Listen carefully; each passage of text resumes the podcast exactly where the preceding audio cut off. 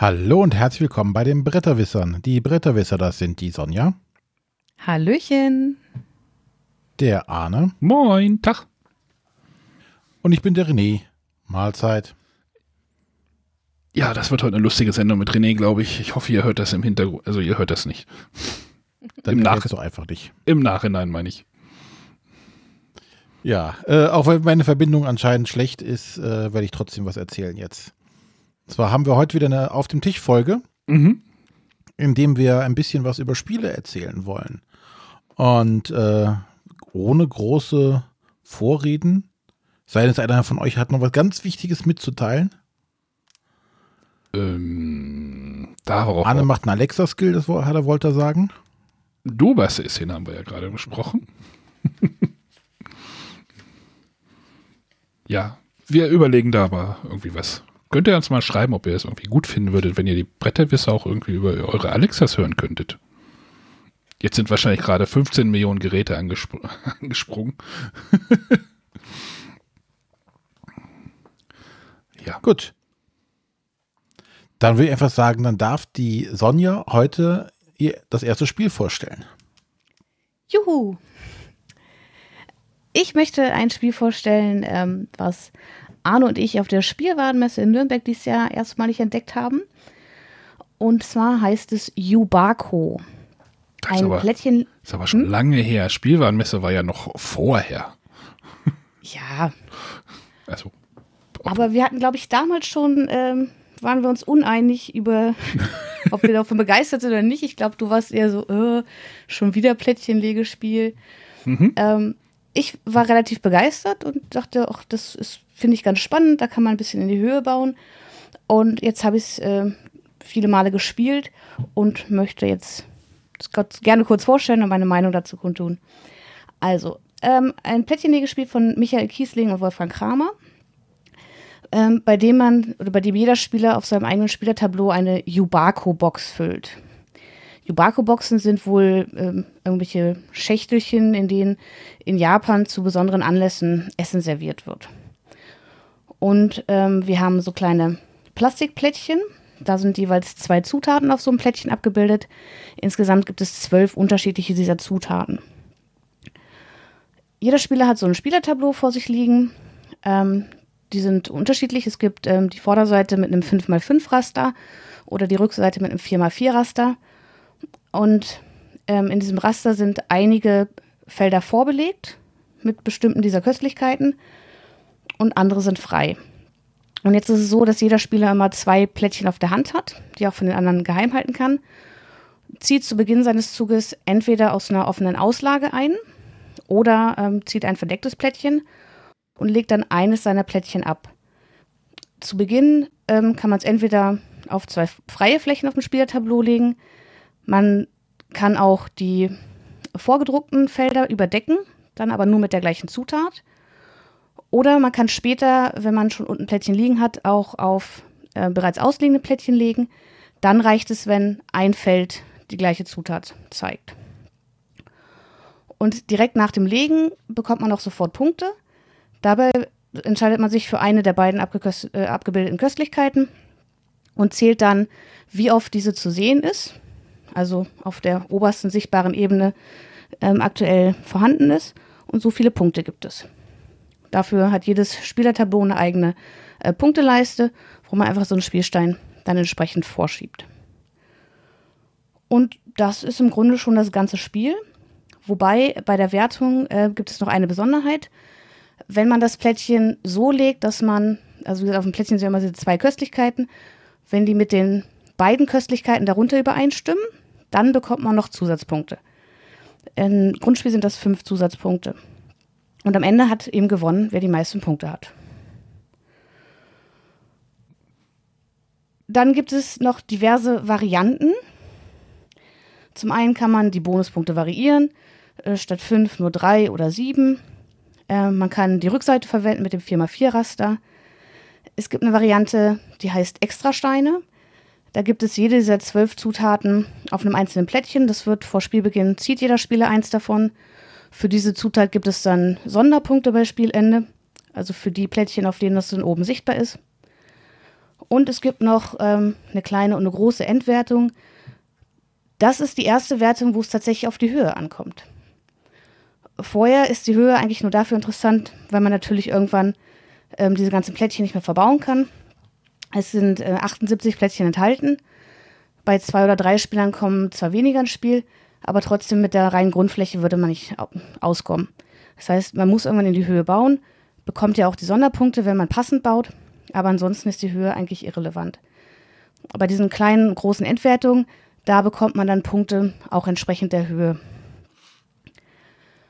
Aber genau diese ganzen Varianten ist ein großer Kritikpunkt, den ich habe. Ich habe die Spielerleitung das erste Mal gelesen und dachte mir, das fühlt sich nicht zu Ende designt an. Also, weil eigentlich erwarte ich, wenn ich ein Spiel bekomme, dass, dass es eine Wertung gibt und das ist das ganze Spiel. Vielleicht gibt es da mal eine Abwandlung von, aber dieses so, ja, du kannst die Wertung nehmen oder die oder du kannst das hier machen. Das fühlt sich so an, als wenn man sich da nicht entscheiden konnte, entweder welche Zielgruppe man erreichen wollte, dass man sagt, ja, wir nehmen hier eine für Familienspiele und wer ein bisschen anspruchsvoll ist, kann auch die anderen dazu nehmen. Ich weiß es nicht. Ähm, das Material gefällt mir auch wenig. Und ui, zwar, ui, ui. Also, heute wird ja. Hm? Ähm, vor gar nicht allzu langer Zeit kam von Michael Kiesling ein Spiel, das nennt sich Azul, was sehr über seine Materialqualität überzeugen konnte. Im Gegensatz dazu hat man hier wirklich billige, dünne Plastikplättchen.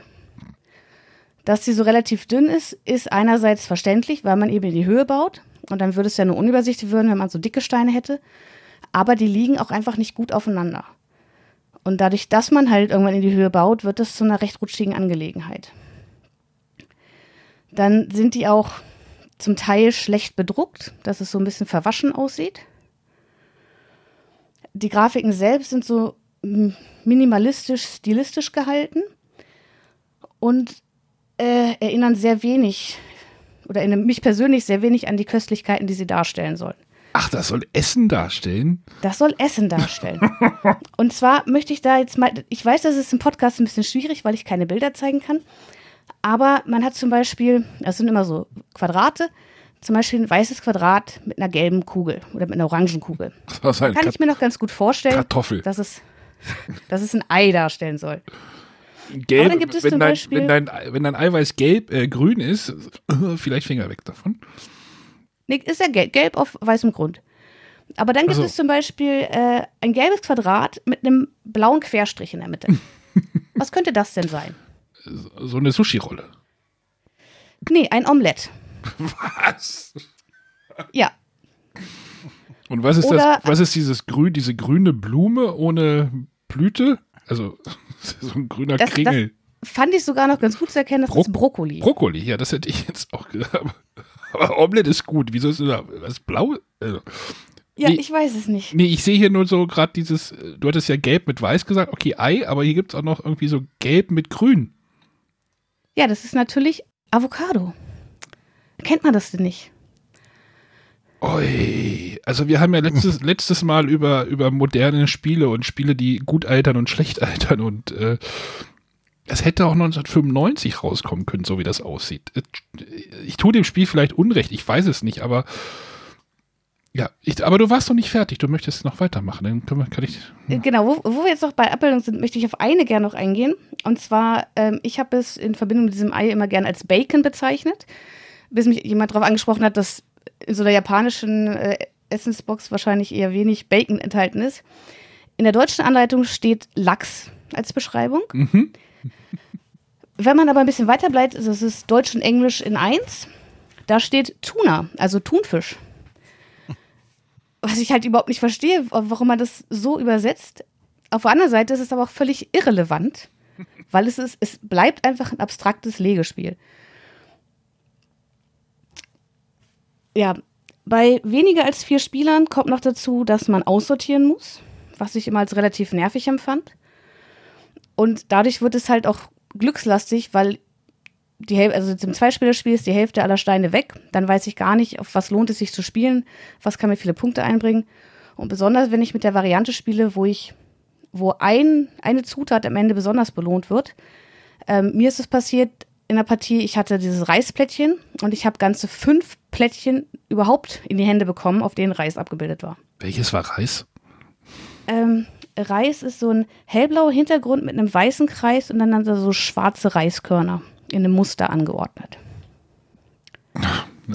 Okay. Hm. Hm. Ähm, ja, und ähm, ich wüsste einfach nicht, warum ich dieses Spiel spielen sollte. Also es, ich, ich mag Plättchenlegespiele und ich finde es auch vor allem spannend, in die Höhe zu bauen. Das ist ähm, Herrn Kiesling aber viel besser gelungen in meinen Augen bei Miyabi von Haber, was letztes Jahr erschienen ist. Ähm, oder auch ein Hexenhaus von Phil Walker Harding würde ich da vorziehen. Mhm. Ähm, also, wie gesagt, weder das Spielmaterial noch das Spielprinzip übt für mich irgendeinen Reiz aus.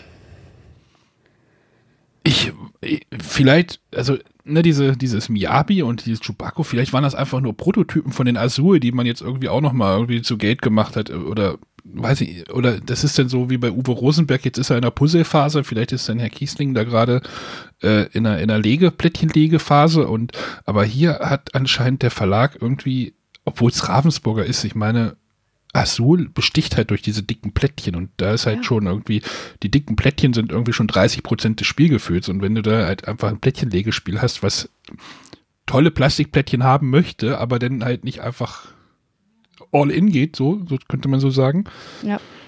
ja. Genau das meine ich. Also entweder, wenn das Material wirklich toll wäre, dann könnte ich auch darüber hinwegsehen, dass es vom Spielmechanismus relativ einfach gehalten ist. Dann könnte mich das aber auffordern. Oder ich würde halt erwarten, wenn das Material nicht, nicht ganz so hochwertig ist, dass dann zumindest da irgendein Kniff drin ist, irgendein Mechanismus, wo ich sage, ja, der reizt mich, das zu spielen. Und das habe ich ja leider nicht erlebt.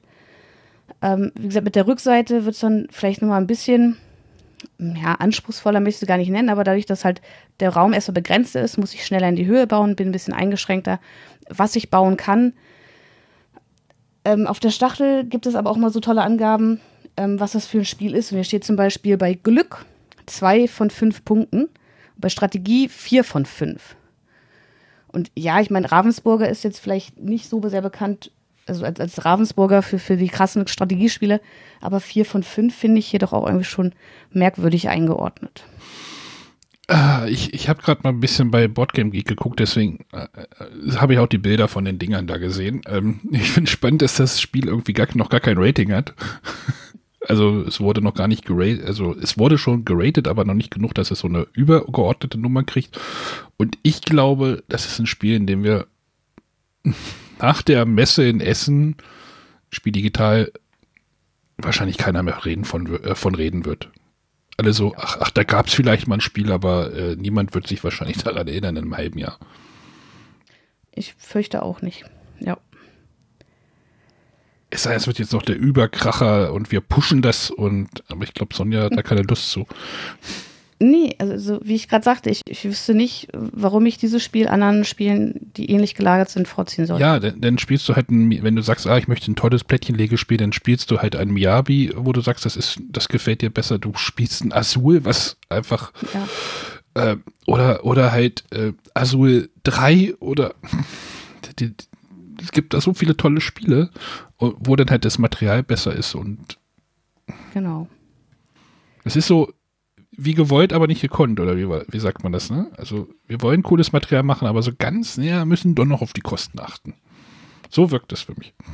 Ja, und also mit diesen vielen Varianten, wobei mir das jetzt öfter aufgefallen ist. Also das hatte ich auch schon bei, bei Zen Garden, was bei Queen Games erschienen ist, äh, wo es dann auch fünf verschiedene Werte gibt, die man hinzunehmen ja. kann in beliebiger Kombination ähm, wo mir dann der Autor bei Instagram gesagt hat, ja, er empfiehlt es schon, mit allen fünf zu spielen, wenn man das Spiel kennt.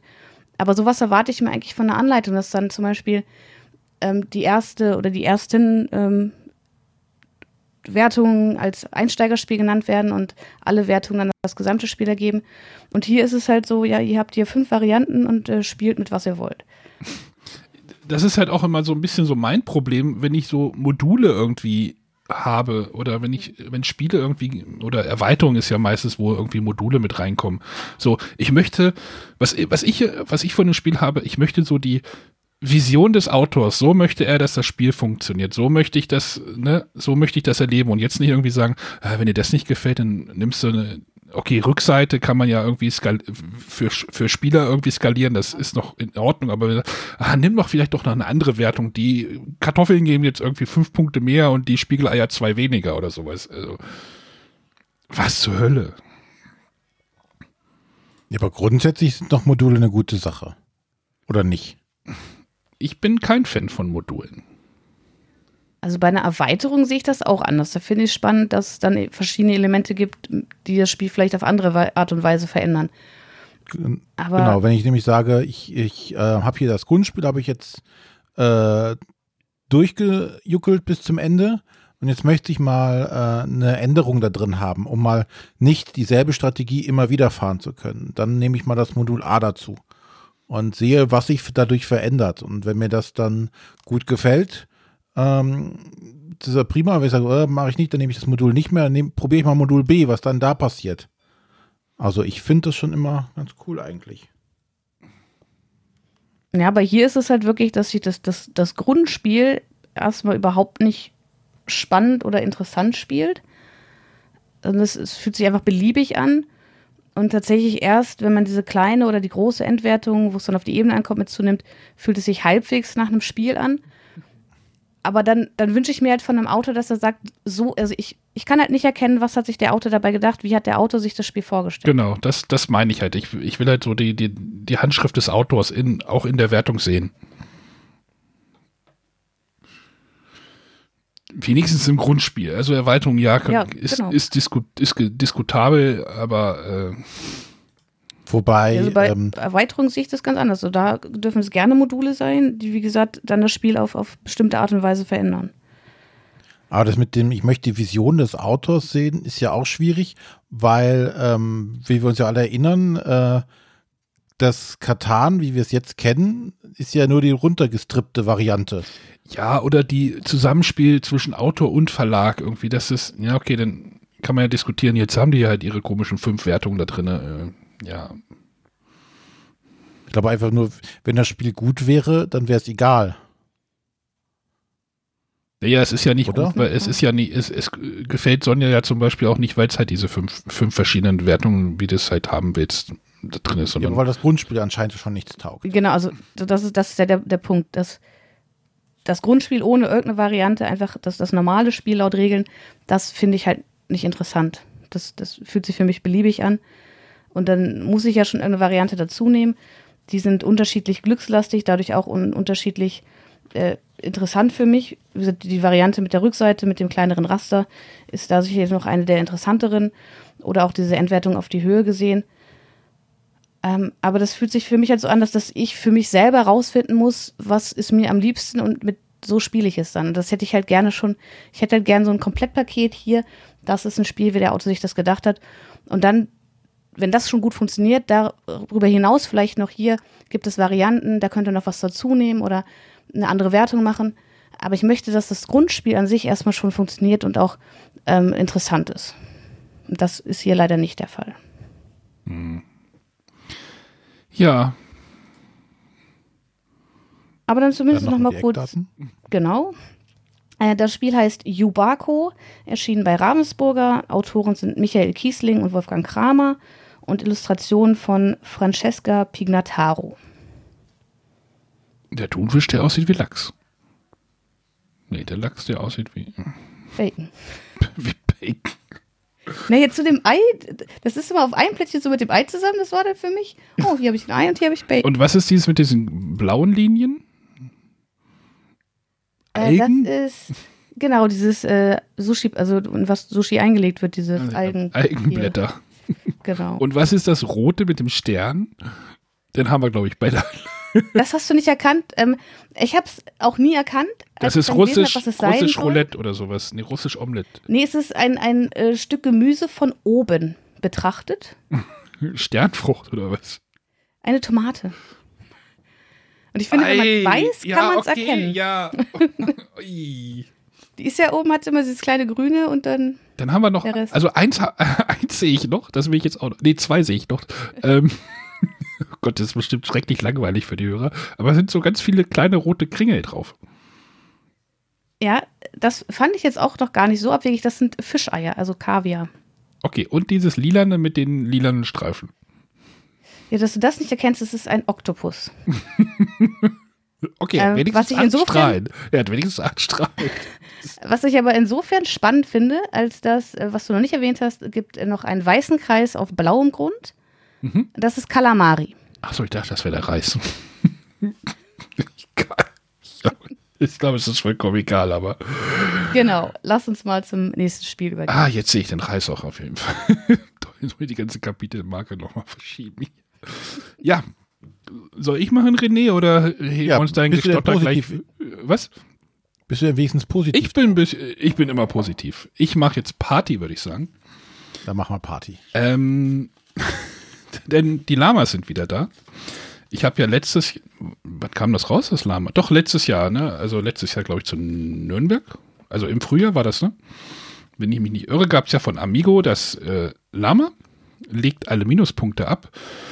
Äh, was ich ja, was ja auch so ein bisschen diese Spielerschaft gespalten hat, von absolut genial bis absolut banal. Äh, wir werden gespielt oder es ist richtig cool, das Spiel. Äh, und jetzt hat der Amigo Verlag nochmal nachgelegt mit der Lama Party Edition. Was macht jetzt diese Lama Party Edition? Äh, gar nicht, gar nicht so viel, aber trotzdem genug, dass es mir wieder Freude macht, es auf den Tisch zu bringen. Denn ihr kennt ja das Lama, man muss irgendwie Karten aufsteigend abspielen bis zum Lama und dann vom Lama wieder aufsteigend. Also man spielt von 1 bis 6, nach der 6 kommt ein Lama, nach dem Lama kann ein Lama kommen oder wieder eine 1. So, und was gibt es jetzt noch? Jetzt gibt es nämlich Karten. Äh, von jeder Zahl gibt es jetzt eine Karte, wo noch ein Plus mit drauf ist. Also es gibt halt die, einfach die orangene 5 und dann gibt, das sind ja die normalen Karten, dann gibt es jeweils einmal eine 5 Plus. Da ist ja noch ein Plus drauf. Die bedeutet, wenn ich die 5 mit dem Plus spiele, muss ich danach gleich wieder eine Karte spielen. Sei es eine, eine 5, wie es halt im ursprünglichen Spiel ist, oder halt nächste höhere Karte ist eine 6. Also man kann halt einfach zwei Karten spielen. Ist ganz lustig, weil man, ne, wenn, wenn die anderen Spieler denken, ey, der hat noch zwei Karten drauf, die haben irgendwas Bam Bam, was halt auch vorkommen kann und die, anderen gucken dann doch ein bisschen aus der Wäsche, weil Timing ist ja bei dem Spiel relativ wichtig, finde ich, weil ich bin Party, ich bin Lama-Freund. Ähm, es geht ja da auch so ein bisschen um Blöffen und und was ist noch neu? Es gibt jetzt äh, ein Lama, ist jetzt ein spezielles Lama, ein Party-Lama. Das ist auch ein bisschen, ich suche es gerade raus. Das ist auch ein schön rosa gehalten, macht Party auf der Karte. Und was kann jetzt dieses Party-Lama? Das Party-Lama kann jederzeit gespielt werden. Man kann es immer spielen. Ähm, egal ob, ob auf ein Lama oder auf eine andere Zahl. Es kann immer gespielt werden und der Stapel wird dann wieder zurückgesetzt auf die, auf die Lamas oder auf die. Ich weiß gar nicht, was spielt man nach dem Party-Lama? Eine Eins, glaube ich. Oder ein Lama. Lama oder Eins? Genau, die beiden Möglichkeiten. War ich mir jetzt gar nicht, ich glaube, ich habe noch nie ein Lama auf dem Party-Lama gesehen, aber egal. Auf jeden Fall kann man dadurch halt das ganze die ganze Strategie der anderen Spieler ähm, auch massiv durcheinander bringen. Ähm, das Partylama hat einen Haken. Wenn man es bei Spielende auf der Hand hat oder bei Rundenende, zählt es nicht 10 Punkte, sondern derer 20. Das ist auch ein Punkt, der, also das Partylama, wenn man es halt unglücklich gezogen hat, jemand macht vor dir fertig, du hast es gerade auf die Hand gezogen oder du warst so unvorsichtig, es zu spielen, dann ähm, hast du halt 20 Minuspunkte. Und jetzt kommen wir zur dritten Neuerung. Es gibt nochmal, also es gibt nicht nur jetzt weiße und schwarze Chips, also die Einer und die Zehner, sondern es gibt jetzt auch noch so rosane Chips, passend zum Partylama. Die zählen 20 Punkte und man kann sie genauso loswerden, wenn man seine Hand spielt, wie die anderen Chips. Also dadurch könnte man sagen, es verlängert sich ein bisschen die Partien, aber das finde ich jetzt, hat mich jetzt, ist mir jetzt nicht so aufgefallen. Was ich gedacht habe, ist, ähm, dass durch dieses Party-Lama, dass das Balancing der Karten, also es gibt ja jede Kartenzahl, jede Karte irgendwie nur eine begrenzte Anzahl und wenn man halt wieder von ähm, vorne beginnt, dass die unteren Karten öfter gespielt werden. Aber das habe ich gar nicht so gemerkt, weil irgendwie hat sich das gar nicht so ausgewirkt, weil man zieht ja, man, dieser Nachziehstapel wird ja nicht wieder nachgemischt. Also ich, ich dachte, das Balancing würde dadurch zerstört werden. Das hatte ich so ein bisschen die Befürchtung, aber eigentlich ist das Partylama immer lustig und ähm, ich habe immer noch viel Spaß mit dem Lama. Diese Party-Lama-Edition ist noch mal ein bisschen unberechenbarer. Also wenn man das beim, beim, beim ersten Mal, beim ersten, beim normalen Lama nicht mochte, dann wird man das bei dem ja erst recht nicht mögen. Also weil es halt noch ein bisschen chaotisch, also die Chaotik nimmt ein bisschen zu. Aber äh, mich stört das nicht und das sind jetzt irgendwie zwei Regeln, die jetzt dazukommen, die erklärt man schnell mit und dann kann man auch schon genauso starten. Also, obwohl neulich wurde das Lama, normale Lama verlangt. Also ich, ich glaube, die Editionen nehmen sich nichts, wenn man jetzt das erste hat und das ist schon so weit runtergespielt, dann kann man sich auch gleich das zweite, also das, das Party-Lama besorgen. Ob man beide braucht, ist jetzt die Frage. Sonja, du hast das auch gespielt, oder? Genau. Ähm, mir geht es gleich dir. Ich dachte auch erst mit diesem 20-Punkte-Chip, öh, das könnten die Partien ja doll in die Länge ziehen. Habe ich jetzt aber so nicht erlebt. Ähm, ich persönlich hasse es, das Partylama auf die Hand zu ziehen, weil ich das Gefühl habe, dass ich in diesen Runden gar nicht klarkomme, weil ich vielleicht kann ich dazu schlecht blöffen, aber ich weiß immer nicht, wann der beste Zeitpunkt ist, dieses Partylama loszuwerden. Und meistens spiele ich es immer genau zum falschen Zeitpunkt. ähm, äh, aber ich mag die Variante durchaus. Gut, ob man jetzt wirklich beide braucht, wenn man das, das Lama hat und die Karten jetzt noch nicht so abgespielt sind, kann ich auch schwer einschätzen. Müsste mal überlegen, ob ich die beide in eine Schachtel reinkriege. Ich habe gerade, ich glaube, äh, ich habe gerade eine Idee. ähm, ja, also ähm, ja, dieses, man, man überlegt ja beim Lama-Spielen immer so, okay, das habe ich auf der Hand. Wenn jetzt der Stapel so weit rumkommt, also gerade wenn man vier, fünf Leute spielt, dann merkt, sieht man, kann man ja mal abschätzen, okay, bis ich wieder dran bin, ist statt der 1 ist dann sind wir dann bei der 4, dann kann ich dann die spielen und wenn dann halt das Partylama zwischenkommt, dann wird das alles durch über den Haufen geschmissen. Also das ist schon ein bisschen, das finde ich halt lustig, aber das muss man, das, das mochte ich halt beim Lama und das ist jetzt beim Partylama. Ähm, aber ich finde auch diese Pluskarten sind auch nicht immer gut geeignet, weil ja. äh, du ja, wenn du keine zweite Karte hast, die du ablegen kannst, dann musst du halt eine Karte ziehen. Richtig, dann hast du dann auch nichts gewonnen.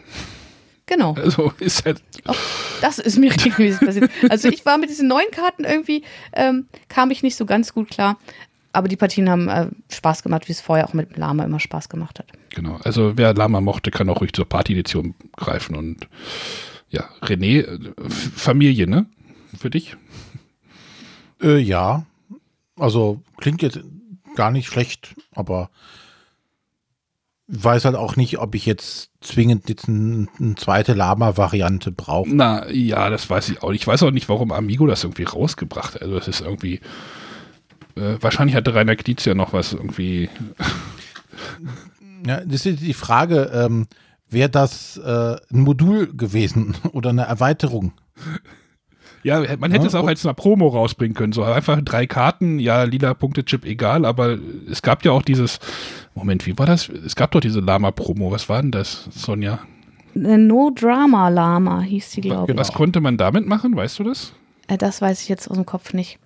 Ähm, aber ich glaube, der, der Grund für diese Lama Party Edition ist das 40-jährige Amigo-Jubiläum. Stimmt, das steht auch groß drauf, ja, das ist der Grund. Und ähm, ja, da hat man sich wohl einfach gedacht, dass man da eine spezielle Version rausbringt. Passt dann auch mit dem Party-Lama. Ich könnte das in die, in die, in die Res Arcana, da würde das genau reinpassen. Alle beide. Ich muss mal gucken. Ich brauche unbedingt einen Farbdrucker. ja, das war äh, Party L.A.M.A. Ah nee, L ich sag's mal richtig, wie es draufsteht, L.A.M.A.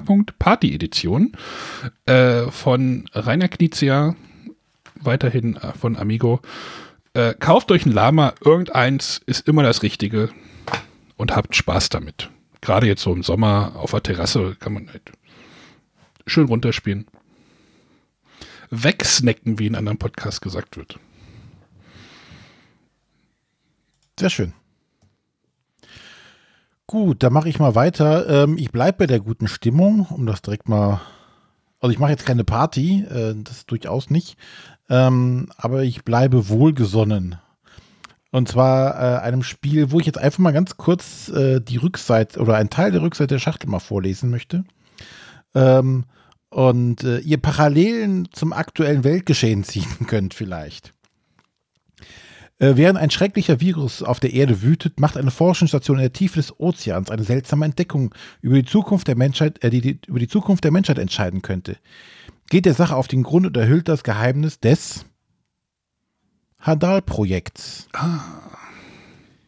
Wir befinden uns äh, in Time Stories Universum oder Kontinuum oder wie auch immer das man das nennen mag. Ähm, und zwar geht es um den neuen Zyklus von Time Stories. Time Stories Revolutions heißt das Ganze, oder Revolution. Was, äh, schreibe, ich denn jetzt, was schreibe ich denn jetzt hin als Kapitelmarke? Wie heißt es denn jetzt richtig? Time Stories Revolutions, das Hadal-Projekt. Oh Gott, ob das das passt. Ja, das sprengt alle. Aber Time wird ja auch irgendwie Punkt I. Nein, Time nee, Stories nicht mehr. Punkte. Was? Genau. es wird einfach nur noch Time Stories genannt. Das Aber so, Hadal wird anders geschrieben. Nein, Hadal wird Hadal geschrieben. Ich dachte, das wird auch irgendwie mit Punkten. Nein, Hadal einfach nur. Okay. ja, jetzt haben wir es. Entschuldigung. Du, du hast es? Ja, denn Hadal, ähm, es gibt ähm, noch einen anderen Begriff, der in demselben Kosmos dann spielt, und zwar äh, Abyssal. Also es sind Tiefseegebiete, die so genannt werden. Mhm. Hadal ist ein Tiefseegebiet. Genau wie Abyss ein Tiefseegebiet ist und so weiter. Naja, wie gesagt, ähm, Time Stories geht es ja eigentlich drum. Und zwar, ähm, ich selber war ja großer Fan von Time Stories oder bin großer Fan von Time Stories. Ähm, ich mochte das grundsätzlich das Konzept gerne, auch wenn es natürlich seine, seine Schwächen hatte. Ähm, als es rauskam, war das schon so, oh, das war total cool, was für ein geiles System, was man da alles machen kann und äh, hin und her springen in der Zeit und Sachen wieder neu erleben, dieses ganze ja, wir müssen neu starten, wissen jetzt mehr als vorher. Das klang alles ganz cool. Hat sich leider in der Praxis nicht ganz so bewährt. Bist du da dran geblieben? Äh, Entschuldigung. Ja. Also, Weil ich fand einfach, dass, dass dieses Konzept, ich kann verschiedensten Epochen durchleben, ich kann dahin reisen, ich kann dies machen. Ähm, ich fand damals in der Time Stories, in der Grundbox, dass die, die Nervenheilanstalt als Szenario fand ich super geil. Ich finde auch noch immer sehr beeindruckend diese Panoramabilder, die man sich ausgelegt hat am Anfang. Die, die gibt es jetzt auch immer noch. Also du legst einen Raum oder einen Ort aus, an dem du bist und hast dieses Panoramabild, das aus mehreren Karten bis zu sechs Karten irgendwie bestehen kann und hast dann so eine komplette Szenerie, die du dann erkunden kannst. Das, das fand ich schon immer total cool. Äh, und wie gesagt, auch diesen Grundansatz zu sagen, ah, ähm, wenn wir es nicht schaffen im ersten Durchgang, rebooten wir und starten wir neu. Das hat dieses, dieses Zeitreiseelement schon sehr gut rübergebracht. Ähm, war aber auch eine der Sachen, die den wenigsten Leuten wirklich gefallen hat. So mhm. wie mir kann, durchaus, ich kann durchaus diesen Frustfaktor verstehen, ähm, dass das doof war, so, oh, jetzt muss ich das nochmal alles machen. Aber so rein thematisch fand ich das prima, die Idee. Ähm, genauso, was viele Leute genervt hat damals, äh, diese Würfelarien, die es da drin gab. Die fand ja. ich auch ganz, ganz, ganz, ganz, ganz, ganz schrecklich. Ähm, vor allem, es war unglaublich kompliziert umgesetzt und du wusstest nie, oh, jetzt habe ich hier Totenschädel gewürfelt und Treffer und hier sind Schilde und oh, was muss ich denn jetzt hier wie wegnehmen und warum? Das war einfach zu kompliziert umgesetzt an der Stelle. Und ähm, die Space Cowboys haben auf ähm, ihre Spieler gehört und haben sich jetzt da nochmal hingesetzt und diesen Zyklus nochmal neu durchdacht. Ähm, Konzept bleibt dasselbe. Wir sind also äh, Zukunftsmenschen, die ähm, in Wirte in einer anderen Zeit reinschlüpfen, die Kontrolle dieser Wirte übernehmen, um dann gewisse Abenteuer zu erleben oder eine gewisse Story zu entdecken. Ähm, dieses Mal ist es aber so, ähm, es gibt kein Basisspiel mehr, so wie bei dem originalen Time Stories, wo ich eine große weiße Box hatte, wo alle Basiselemente des Spiels dabei waren, ein Spielplan, ein paar Pöppel und so weiter, ganz viele Marker und so weiter. Das gibt es alles nicht mehr. Die ähm, einzelnen Module kommen als eigenständige Spiele jetzt raus. Äh, die sind also vollkommen losgelöst. Die sind vollkommen ähm, egal in welcher Reihenfolge man sie spielt, also ich das, momentan gibt es halt nur den ersten Fall, ähm, aber selbst wenn ich jetzt in zwei Jahren sage, oh, ich möchte mit dem Fall das erste Mal anfangen und dann mache ich den Fall und den Fall, es spielt tatsächlich keine Rolle, weil es keine, ähm, in Anführungszeichen, keine äh, übergreifende Story mehr gibt. Im Original Time Stories waren ja so, ähm, es wär, wäre schon schön gewesen, wenn du diese Reihenfolge einhältst, wie die, die äh, Fälle spielst, weil dann erfährst du was über die Hintergrundwelt. Ähm, aber ähm, hier ist es tatsächlich so, die Hintergrundgeschichte ist hier in diesen Basissets so gut wie nicht präsent, beziehungsweise hat keine Auswirkung auf dich. Ähm, ja, wie gesagt, du hast eine, eine, kleine Box, die sind genauso groß wie die äh, äh Erweiterung damals für das äh, normale Time Stories, also für den weißen Zyklus. Das Ding jetzt jetzt hier den, den blauen Zyklus. Und ähm, es gibt aber auch kein Spielbrett mehr. Und diese ganzen Sachen, die, die im Basisspiel drin sind, sind dadurch weggefallen. Ähm, jedes Spiel hat seine eigenen Regeln mit dabei. Äh, dabei ist es so, es gibt ein Grundset an Regeln, die bleiben gleich, aber jede Erweiterung bringt seine eigenen Regeln mit. Ne, die sind dann entsprechend markiert, sodass man weiß, okay, äh, wie zum Beispiel eine, eine Fertigkeitsprobe machen, das ist in allen Spielen wahrscheinlich gleich. Äh, vielleicht gibt es mal irgendwie einen Twist bei irgendwas, aber grundsätzlich bleibt das gleich. So dass du die, die Sachen halt, wie gesagt, ohne ein Basisspiel spielen kannst. Das Wiederholen dieser Zeitlinien ist komplett weggefallen. Das, was der größte Kritikpunkt bei vielen oder ein großer Kritikpunkt bei vielen war, ist weg. Es gibt nicht mehr dieses, du musst es wiederholen. Du startest und hast jetzt einen, einen Zeitvorrat äh, der unter anderem bestimmt nachher, wie viel du verbraucht hast, wie gut du gewesen bist. Ist dann für manche Leute auch wieder vollkommen egal, die das nicht ähm, bestimmt auf einem bestimmten Level schaffen wollen, die einfach nur sagen, ich möchte die Geschichte erleben. Ähm, sprich, du hast so, so eine Ressource, die gibst du aus, ähm, die kannst du dir wiederholen und verlierst Sachen manchmal permanent, wenn du nicht gut damit haushaltest kann es theoretisch auch passieren, dass du äh, das nicht schaffst und tatsächlich von vorne anfangen müsstest. Aber das ist nicht mehr Konzept des Spiels. Es ist im Zweifelsfall, dann hast du schlecht gespielt und es nicht geschafft. Ähm, das fällt weg. Dann haben sie die Würfel weggelassen. Ähm, die Würfel werden jetzt durch ähm, so Fertigkeitsproben durchgeführt. Jeder hat dann halt einen gewissen Wert. Ähm, dann kannst du diese, diese Zeitressourcen, das nennt sich Asrak, dazugeben, um den Wert zu erhöhen. Und dann musst du so eine sogenannte Schicksalskarte ziehen.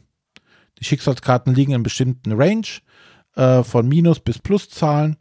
Und äh, du musst halt dann eine Karte ziehen und die gibt dir äh, nochmal Minus oder Plus auf das, was du als Grundwert jetzt hast. Und dann wird die Probe entsprechend gewertet so dass du nicht, es gibt keine Würfelarien mehr, es gibt einen Wert, den musst du erreichen. Ähm, dabei ist es ganz nett gemacht, dass du ihn sowohl ähm, übertreffen kannst, aber auch den Wert exakt treffen kannst und natürlich auch drunter kommst. Wenn du drunter kommst, gibt es halt meistens negative Konsequenzen. Wenn du drüber kommst, gibt es eine positive Konsequenz. Aber wenn du exakt den Wert triffst, den du haben, möcht, äh, haben musst, gibt es eine zusätzliche Belohnung. Also so nennt sich ein kritischer Erfolg bei denen. Ähm, es ist also besser als das, wenn du es nur übertriffst, sodass du versuchst immer so ein bisschen, okay, da kriege ich vielleicht zwei Karten, bei dem anderen kriege ich nur eine Karte, wenn ich das schaffe, dass du so, so an dieser Grenze zum Erfolg bist, aber nicht drüber, sondern genau den Wert treffen willst. Das macht es nochmal ganz, ganz spannend, also den, den Wert zu treffen. Ja, ja, Würfel sind weg, äh, Spielfeld sind weg, die, der, der Zeitreise-Loop da ist weg. Ähm, aber ansonsten ähm, ist es ein klassisches Time Stories geblieben. Ähm, man äh, geht zu gewissen Orten, legt dieses Panoramabild aus und darf jetzt diese Orte erkunden. Es ist äh, deutlich strukturierter geworden als äh, im originalen Time Stories. Ähm, da war nie genau klar, wann gibt man jetzt, wann rückt dieser Zeitmarker vor ähm, was machen die anderen, wenn da nur noch eine Karte offen ist und so weiter. Also das war nie so ganz klar. Jetzt ist es relativ eindeutig, ähm, was du machen musst. Du musst dann, oder wofür du dann Ressourcen ausgeben musst. Ähm, das ist deutlich strukturierter geworden als im ersten Fall. Ähm, ja, du, du, deckst diese Orte auf, reist dann dahin, ähm, schaust du dir an, musst Gegenstände sammeln, also dieses klassische Point-and-Click-Adventure, was es auch schon vorher war, haben sie fortgesetzt. Ähm, die haben das Ganze noch ein bisschen äh, erweitert, denn ähm, die Charaktere, mit denen du spielst, die haben jetzt einen größeren Einfluss darauf. Denn die haben, zum einen haben die eigene Ziele. Ähm, du kannst die nicht mehr wechseln, wie es im alten Time Stories war. Da kannst du sagen, so, oh, jetzt bin ich hier gestorben bei dem Kampf, ähm, jetzt bin ich nicht mehr der, der grobschlächtige Opa, sondern jetzt bin ich das kleine Kind. Und startest dann da wieder mit. Ja, das gibt's alles jetzt hier nicht mehr. Du bleibst bei deinem einen Wirt, den du gewählt hast. Ähm, der hat aber auch Interaktionskarten, denn es kann jetzt sein, dass ich ähm, mit einer Person irgendwie spreche und äh, aufgrund meiner, meiner Person, zum Beispiel ob ich Männlein oder Weiblein bin, ähm, heißt es ja, möchtest du mit dem interagieren? Dann so, ja, dann zieh bitte Interaktionskarte 5 und jeder hat halt Interaktionskarte 5 bei sich, aber die reagieren halt anders auf dich. Ähm, je nachdem, was du für einen Charakter oder was du für einen Wirt gewählt hast. Ähm, dadurch hast du so ein bisschen, ja, es macht mehr aus, was du für einen Typen jetzt gerade vor dir hast. Das war vorher eigentlich egal, bis auf die Proben, aber jetzt kriegst du vielleicht mal andere Informationen. Ähm, ich würde jetzt nicht so weit gehen, dass es dazu auch bringt, zu sagen, so, oh, wir haben das jetzt mit zwei Charakteren durchgespielt. Es gibt ja noch zwei andere, die möchte ich jetzt auch noch mal kennenlernen. Ähm, das bietet es, glaube ich, an der Stelle nicht, äh, um dann da die Story nochmal erleben zu wollen. Dafür ist es zu wenig. Ähm, ja, das waren so die großen. Uns äh, hat das Spaß gemacht. Äh, es war neu, äh, neu genug und erfrischend genug, um es äh, spielen zu wollen. Es war aber noch Time Stories genug, um dieses, diesen Flair wieder zu bekommen. Und sie haben halt viele Sachen beseitigt, die halt gestört haben. Es ist immer noch nicht, das glaube ich, das perfekte Spiel, ähm, aber äh, mit der Erwartungshaltung würde ich, so sollte man da auch nicht rangehen. So wie das jetzt ist, ist das ein guter erster Wurf. Oh, und ich freue mich da schon auf die weiteren Szenarien, die da kommen werden. Wie wichtig war euch die Wertung bei Spielende? Ähm, da würde ich jetzt gerade zurückgehen und zwar auf ähm, die, es gibt jetzt, ich habe ja eben erzählt, die große Story ist jetzt ja eigentlich nicht mit in diesen Boxen drin. Denn dafür haben die sich gedacht, okay, ähm, wer das haben möchte, wer so eine overarching Story haben möchte, da gibt es jetzt noch eine zusätzliche Box, die Experience Box. Ähm, What? Und die. Äh, ich, äh, hä? Ja, okay. Hm? Erzähl weiter. Ja, ist für dich vollkommen irrelevant, weil du möchtest das sowieso, sowieso nicht spielen, aber für alle, die sagen, ich möchte gerne eine Kampagne daraus machen. Ich möchte die, die Abenteuer erleben, aber ich möchte auch gerne wissen, äh, was passiert im Hintergrund. Ne? Warum reisen wir durch die Zeit? Warum passiert dieses? Warum passiert dieses? Ähm, Gibt es da den großen Oberbösewicht? Ist irgendwo, ähm, weiß nicht, der Kingpin und äh, macht irgendwas? Ähm, dafür hat man sich dann quasi ein extra Modul holen. Ähm, da gibt es dann noch zusätzliche ähm, Charakter Charaktere, die man dann über die mehreren Szenarien hinweg spielt. Äh, da gibt es auch so eine außerirdische Echsenrasse, ansonsten drei Charaktere. Ähm, und man entwickelt sich weiter, man kriegt Fähigkeiten. Die Fähigkeiten kann man dann in die nächsten Missionen mit reinnehmen. Ähm, man kann, ähm, ähm, man muss gewisse Bedrohungsszenarien äh, erledigen und so weiter. Also es gibt noch so, so quasi ein Meta-Game, was sich um die einzelnen äh, Szenarien von Time Stories nochmal drumherum spinnt.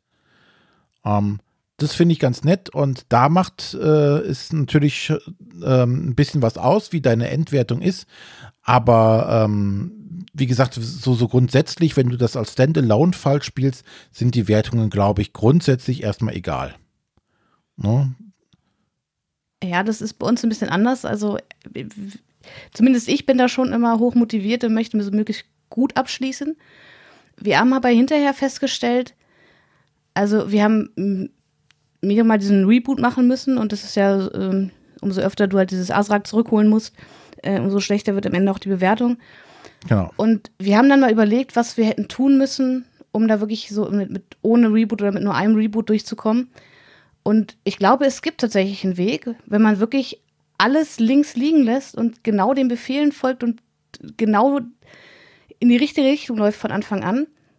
Aber dann denke ich mir, dann hätte ich, glaube ich, keinen Spaß mehr an dem Spiel, weil also gerade dieses Entdecken und also ich möchte die Orte sehen und ich möchte wissen, was an den Orten passiert. Und das steht für mich so ein bisschen im Widerspruch. Naja, also es kommt immer darauf an. Ich, ich finde das okay, ähm, dass sie halt irgendeine Art von Wertung mit drin haben. Hm. Ähm, aber äh, ich vergleiche das jetzt mal mit, weiß ich nicht, den ähm, Escape hier von Cosmos, äh, den Exits von Cosmos. Da gibt es auch eine Endwertung, ähm, von der wir uns privat aber komplett losgelöst haben. Hm. Wir wollen einfach eine, eine, eine, schöne Zeit haben, eine Stunde. Wenn es 90 Minuten werden, ist auch okay. Und wenn ich halt mal nicht weiterkomme, halt, mein Gott, dann nehme ich mir halt mal die Hilfe in Angebot. Hauptsache, ich habe bis zum gewissen Punkt gerätselt und es artet nicht in Frust oder äh, Stress aus, sondern ich möchte die schöne Zeit haben. Genauso geht es mir bei den Time Stories Sachen meistens auch. Also grundsätzlich steht erstmal das, das Entdecken, die, die, wie gesagt, das Erleben dieser Story steht bei mir da im Vordergrund. Und äh, ob ich jetzt da mit Maximalpunkten rein oder rausgehe, ähm, das ist mir an der Stelle tatsächlich egal ich möchte die Zeit einfach genießen. Es soll nicht in Stress ausarten. Es ist genauso, als wird einer ähm, irgendein PC-Spiel als Speedrun, so ein Point-and-Click-Adventure, wo du genau weißt, der muss hierhin, dahin, dahin, tak, tak, tak, tak, tak und hat das Spiel in 20 Minuten durch.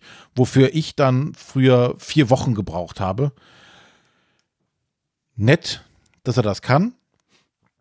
Derjenige, aber der Spielspaß an der Stelle ist dann für mich nicht mehr gegeben. Und so sehe ich das hierbei auch.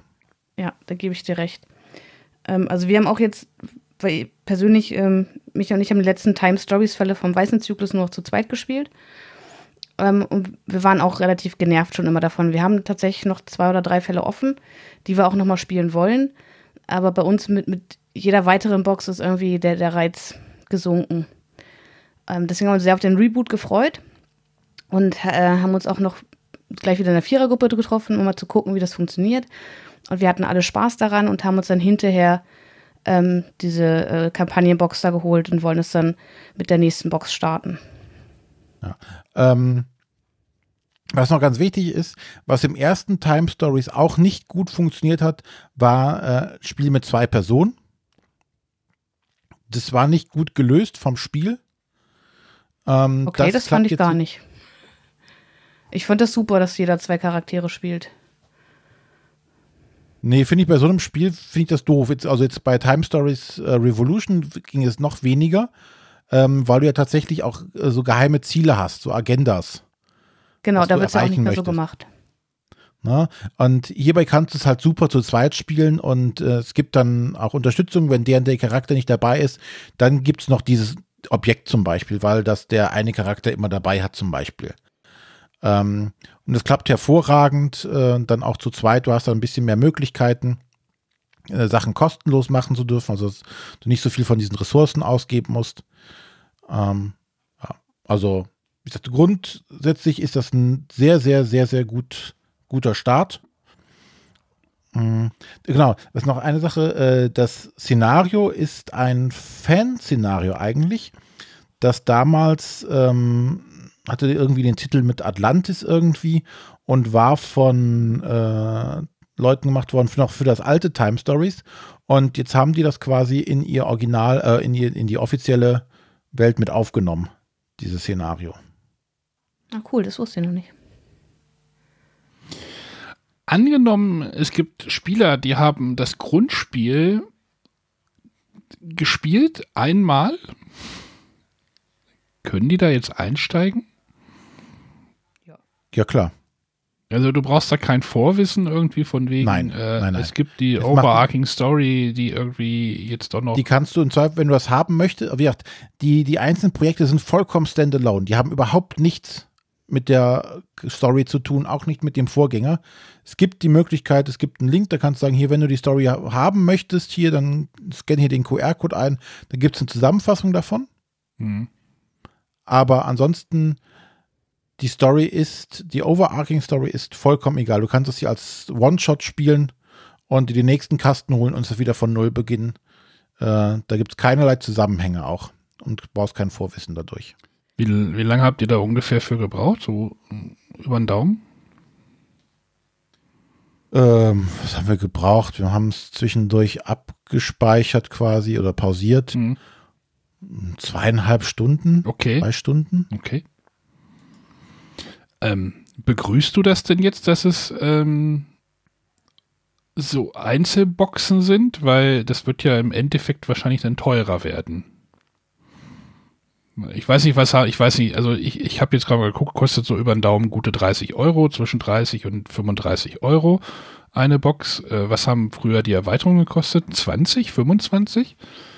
Wenn die jetzt, ja, so im 20er, glaube ich. Wenn du jetzt ne? jedes Mal irgendwie so eine, ich mache jetzt Anführungsstriche Grundbox kaufst, kommst du ja wahrscheinlich beim höheren Preis denn raus, ne? Wahrscheinlich, ja. Kann gut sein. Ich weiß nicht, ist, ähm, ist, das diskutabel oder kann man darüber reden oder, oder ist das eine Sache, die man einfach sagt, ey, wir haben jetzt eine gute Zeit gehabt? Ähm, also ich grundsätzlich würde sagen, hey, wir haben noch eine super Zeit gehabt, war ein tolles Spiel, war eine tolle Erfahrung. Ähm, wenn du es jetzt wieder äh, stundenmäßig hochrechnest, ja. äh, ein, e, nee, ein Exit kostet auch 10 Euro, brauchst du eine Stunde für. Ja. So, hast du drei Stunden Spielzeit, bist du auch. Von daher, und das hat den Vorteil, du kannst es ja tatsächlich auf dem Sekundärmarkt auch wieder loswerden. Weil es ja halt nichts zerstört oder kaputt macht. Mhm. Und du kannst sagen, oh, ich habe den Fall jetzt gespielt, äh, wer möchte ihn jetzt haben? Ne? Ja. Das ist ja durchaus äh, legitim und äh, machbar bei den Sachen. Äh, ich würde die Hand melden, äh, ich würde die Hand hochnehmen.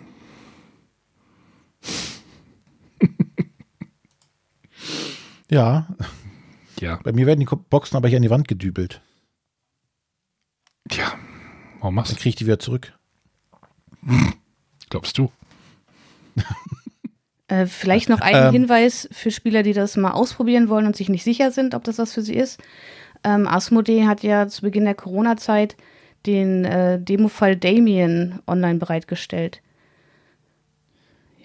Ja. Ich habe nachgeschaut, ähm, ob es den noch gibt, aber also wir den, haben uns das damals da noch. Den muss ich morgen, Matthias hat mich vorhin angetickert, ich sollte doch bitte noch mal in die Spielebox morgen fahren, also in unseren lokalen Spielehändler, äh, weil ich weiß nicht, ob der jetzt dann irgendwie out of print geht langsam oder sowas, ich weiß es nicht. Ich soll das auf jeden Fall irgendwie besorgen und mit ihnen, weil ich schicke ihm jetzt das Grand Hotel zu, das habe ich heute zurückgesetzt. da schmeiße ich dann den Damien noch mit rein. Es ist spannend, wir haben Damien ausgedruckt und gespielt und haben ihn uns jetzt trotzdem noch in der Box gekauft, einfach fürs Regal. Ihr habt einfach ein Spielehändler hier.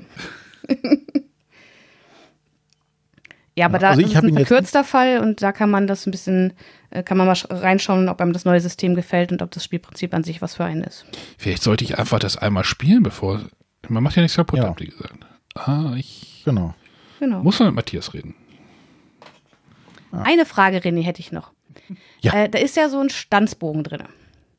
Und da steht extra, äh, bitte nicht umdrehen, auf gar keinen Fall die Rückseite angucken. Mit welcher Seite lag der bei euch in der Schachtel? Auf der falschen. ja, bei uns auch. Sehr okay, gut. dann ist das scheinbar ein generelles Problem. Ich hatte, äh, als wir das gespielt haben, ging es auch. Ja, ähm, du hast jetzt mit jemandem, nimm Plättchen Z. Wir gucken. Hm. Ich sehe hier XY. Ich sehe hier nirgendwo ein Z. Und wir gucken und gucken, na, gibt kein Z. Dann äh, meinte meine Frau so, lass uns doch mal auf der Rückseite gucken, ob man dann da was sehen kann. Okay. Wir drehen das um. Oh, das war wohl die falsche Seite, die wir hier liegen hatten. Jetzt kann ich sehen sollen. Ja, ähm, aber ähm, es war jetzt nicht so, dass ich jetzt riesig gespoilert war von dem, was man auf der Rückseite gesehen hat. Ähm, es hat mich jetzt nicht dramatisch geändert, so, verdammt, jetzt weiß ich, wie der Fa äh, Fall ausgeht. Das war es nicht. Äh, es sind halt ein paar Plättchen. Ja. Nein, ich, ich fand es halt nur ganz witzig, weil also auf dem Stanzbogen selbst steht er auf der richtigen Seite nicht umdrehen und ich glaube, in der Anleitung steht es nochmal in einem roten Kasten genau. mit Ausrufezeichen. Äh, und dann macht man halt die Schachtel auf und bis man registriert, weil es halt wirklich nicht auf den ersten Blick zu erkennen ist, was ist jetzt da die Vor- oder Rückseite. Ähm, ja, war es halt aber komisch, damit dann festzustellen, so, oh, okay, wir müssen uns umdrehen, das ist gar nicht die Seite, die wir sehen sollen. Genau, die hätten auf der Rückseite auch noch drehen, äh, hinschreiben müssen, sofort umdrehen. Ja. Oder so. Weil wenn du es dann richtig umdrehst, steht wieder, ey, du darfst es nicht umdrehen. Ah ja, gut. Ja. Ist ähm, nicht dramatisch an der Stelle. Nein, keineswegs. Also du gibst eine Empfehlung, auch wenn die Leute durch die erste, wie war es, weiß, durch den weißen Zyklus ein bisschen abgeschreckt waren, ruhig trotzdem. Also wenn, wenn man grundsätzlich Spaß an dem Konzept hatte, äh, dieses ähm, ich erlebe irgendein Abenteuer in, das ist jetzt zum Beispiel ein Science Fiction, äh, das nächste wird, glaube ich, ja so ein bisschen äh, Fantasy-lastiger. Äh, wer daran Spaß hat und auch ein bisschen so dieses Point-and-Click-Adventure macht und gesagt hat, oh, dieses Zeitreisen hin und her, dieses Rebooten dauernd, das hat mich gestört oder ähm, das Würfeln ist mir auf den Keks gegangen. Das ist jetzt alles weg, dann sollte man dem Ganzen nochmal eine Chance geben. Okay. Ja, da kann ich Wenn es ja da diesen Damien-Fall noch irgendwo gibt, dann äh, kann man ja damit starten. Also ich glaube, den kann man immer noch online herunterladen zum selber ausdrucken, wenn man ihn nicht mehr irgendwo im Laden bekommt. Ja, also ich habe ihn mir nicht runtergeladen, es war mir dann tatsächlich äh, zu viel Arbeit. Ich habe keinen Farbdrucker. Ne, bei uns war das so in der Anfangsphase, ähm, ich glaube, es war so März, April, äh, wo man sich nicht so viel treffen durfte und das haben wir dann über Skype gespielt. Das hat halt wunderbar funktioniert. Wir haben uns das ausgedruckt, das andere Pärchen, mit dem wir gespielt haben, hat es bei sich zu Hause ausgedruckt. Dann ging das auch super, per Videokonferenz zu spielen.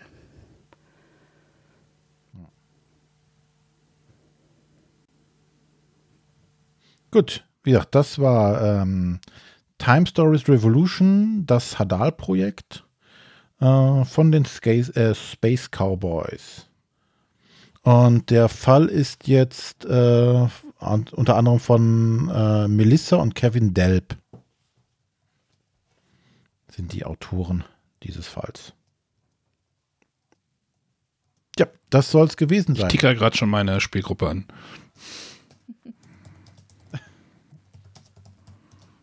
Das ist jetzt Time Stories. Hast du in alten Time Stories mal gespielt? Ähm, ja, die erste Grundbox, äh, ein, ein Durchlauf. Fand das eigentlich ganz cool. Und warum nur ein Durchlauf? Ähm, Kampagnenspiele, du weißt doch. Da war es ja noch keine Kampagne, da war es einfach ein Spiel. Und ja, da muss man sich aber auch den Regeln relativ zügig hintereinander treffen und dann hat das nicht stattgefunden und dann hast du ja wieder alles vergessen, ob du jetzt den Professor umgebracht Aber du packst doch nicht danach ein, nachdem er es das erste Mal nicht geschafft hat. Ich habe die Frage jetzt nicht verstanden. Warum habt ihr denn eingepackt? Das war, ist doch gar nicht der Sinn des Spiels. Du sollst genau. ja weiterspielen. Ist ja kein Legacy, wo du sagst, so, Szenario 1 geschafft, ich mache jetzt Pause. Ja, es kann aber auch spät sein oder Kinder waren irgendwie wach oder ich weiß nicht mehr, wann das war. Ich weiß noch nicht mal, ob ich das getrackt habe. Moment, ich kann ja mal kurz gucken. Das ist wahrscheinlich für die Hörer aber auch nicht so spannend. Ne? Games. Gucken, ob das hier schon drin steht. Da möchte ich vielleicht noch dazu sagen, ich hatte das Gefühl, äh, vorher hatte man ja immer so irgendwie ein, zwei Reboots drin und dadurch eine relativ lange Spielzeit. Ich hatte jetzt aber das Gefühl, dass ohne Reboot trotzdem die Spielzeit auch, also es ist jetzt nicht wesentlich kürzer geworden. Ich glaube, es ist halt schon so vorgesehen, dass man halt das in einem Durchlauf spielt. Äh, und mhm. dadurch fand ich es, also ich fand es jetzt nicht, nicht kürzer dadurch, dass man es nicht rebooten muss. Nee, es hat auch, wie gesagt, ähm, wir mussten es einmal unterbrechen, weil es draußen dunkel wurde. Ähm, es hat auch keinen Speichermechanismus in irgendeiner Art und Weise. Es ist nicht vorgesehen. Ne? Wir haben das jetzt mit, mit äh, Zipbeuteln gemacht und äh, Foto ähm, hat auch funktioniert, aber das Spiel bringt es nicht mit, dass du sagen kannst, du hast hier Ablagefächer, wo du deinen Spielstand speichern kannst. Das gibt's nicht. Das wiederum gab es ja im alten Time Stories. Genau. Gut, aber genug über Time Stories jetzt. Ja, aber ja, Sonja hat uns halt die positive Stimmung vorhin versaut, aber. Ihr habt genau. alles wieder rausgerissen. Ja. Und ich habe ja. tatsächlich mal alle drei Spiele gespielt, die wir vorgestellt haben. Ja, pro, mhm. die Sendung profitiert davon, wenn, wenn man ein bisschen länger darüber diskutieren kann. Hat man gemerkt. Gut, dann sollte es aber für heute gewesen sein. Äh, sollte eine kurze Folge werden. Mhm. Mhm. Ah, komm, wir sind noch unter einer Stunde, oder? Ja, sind wir noch, aber nicht schnell abmoderiert. Lange. Du meinst, wenn wir jetzt noch ein bisschen durchhalten und das in die Länge ziehen? Nein. Ähm, dann sagen wir jetzt schnell Adios. Ja. Und äh, nächste Woche? Zum nächsten Mal. Äh, wird spannend, ne? Ja, wir machen eine Top-Folge. Wir wissen das Thema aber noch nicht, weil wir uns noch nicht geeinigt haben. Dann machen wir das gleich mal. Ja, oder ja, das werden wir jetzt die nächsten Tage bei uns im Slack Genau. Gut, schnell bevor die Stunde rum ist. Tschüss. Genau, bis dann. Tschüss. Tschüss.